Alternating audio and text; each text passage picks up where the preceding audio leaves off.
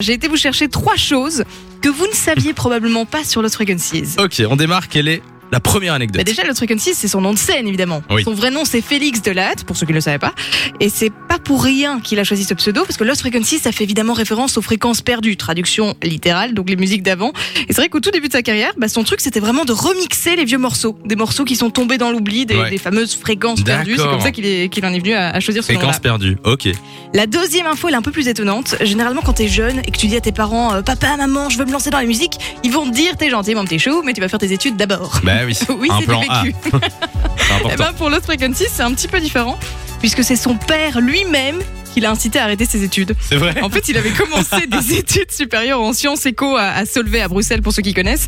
Et comme sa carrière musicale commençait à prendre en même temps, bah, il s'est retrouvé à devoir choisir à un moment donné est-ce que je vais à un festival ou est-ce que je passe mes examens Et c'est son père lui-même qui est Bah, musicien va- va au en fait, festival, hein, les examens, dit, ce sera tu sais une quoi, autre fois. Pas grave les examens.